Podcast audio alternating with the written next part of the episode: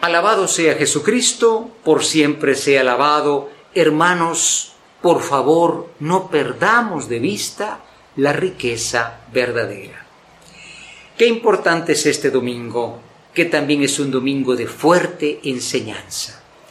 Una enseñanza en un mundo que está en guerra, en un mundo que está sobre todo en manos de la avaricia, en un mundo donde hay pobrezas y lo dice el mismo mundo, no es que lo diga solamente la iglesia o la religión, hay unas distancias en cuanto a las posibilidades de vida enormes, enormes, y que se van acentuando. Imaginemos la pandemia y esta guerra nos está poniendo al hambre mundial.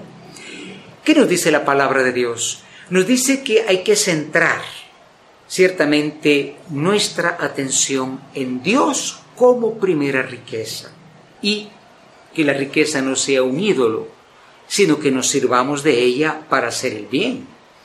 Y comienza esta reflexión con un libro muy fuerte, un libro tremendo.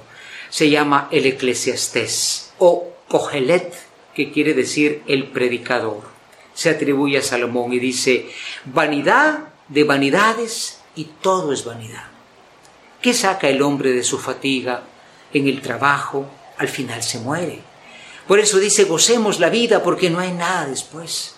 Eso lo dice el libro también de la sabiduría y proverbios. ¿Por qué este hombre es tan negativo delante de las cosas bonitas, de las grandes cosas? Porque hay que admitir lo que nosotros muchas veces no solamente buscamos lo que necesitamos, sino buscamos la vanidad, buscamos el exceso.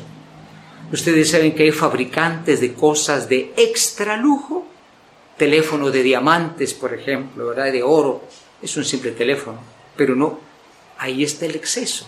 Centrar entonces el uso moderado de las cosas y poner a Dios como riqueza más grande. Qué importante, ¿no?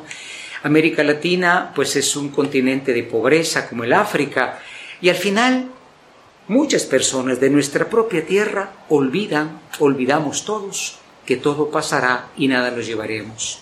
El Salmo 89 dice, Señor, ten compasión de nosotros, porque hemos olvidado que somos polvo y que al polvo volveremos.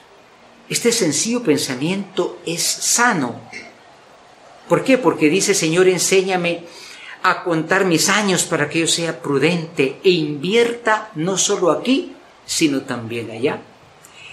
Pablo, en su carta a los colosenses, dice algo excelente.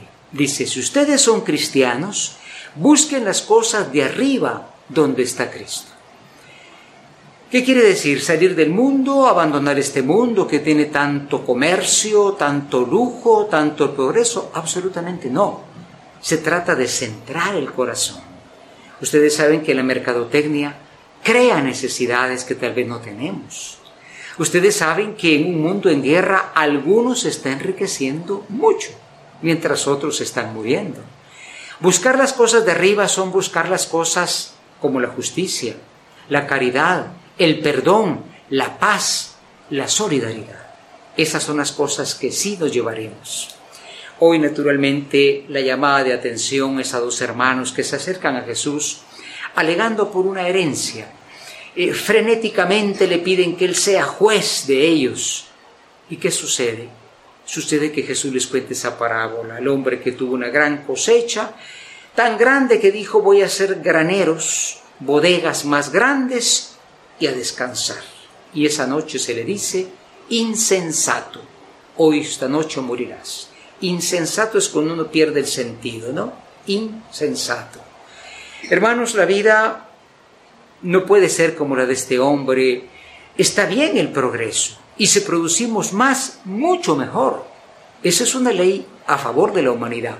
Lo que está mal es no pensar siquiera, bueno, de esa gran cosecha ayudaré al que tuvo un poquito, que no se trata de dar limosna, sino de crear unas oportunidades realmente justas. Pidamos al Señor que nosotros centremos siempre nuestra riqueza más grande en el Señor, que tengamos un cierto sentido de la vida, porque a veces como que nos adormecemos y pensamos que seremos eternos. Y que el Señor nos concede en ese sentido, pues, orar por este mundo donde hay trillones que se gastan en vanidades, en armas y unos con un poquito tendrían para tener el pan de cada día. Que no existe en el hombre el corazón lleno de avaricia.